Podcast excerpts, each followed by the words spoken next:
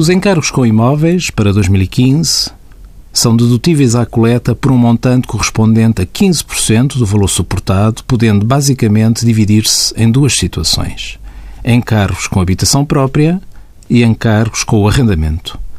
Em relação aos encargos com habitação própria, são dedutíveis os juros de dívidas por contratos celebrados até 31 de 12 de 2011 até ao limite de 296 euros.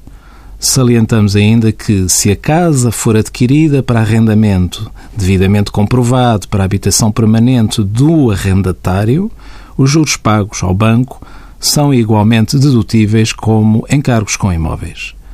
Em relação aos encargos com rendas, não existe restrição temporal no que respeita à data do contrato de arrendamento e o limite só para os 502 euros. Um ouvinte questiona-nos se o seguro de vida obrigatório relacionado com o crédito à habitação é considerado encargo com imóveis. A redação do Código do IRS nesta matéria refere expressamente juros. Envie as suas dúvidas para conselhofiscal.tsf.otoc.pt.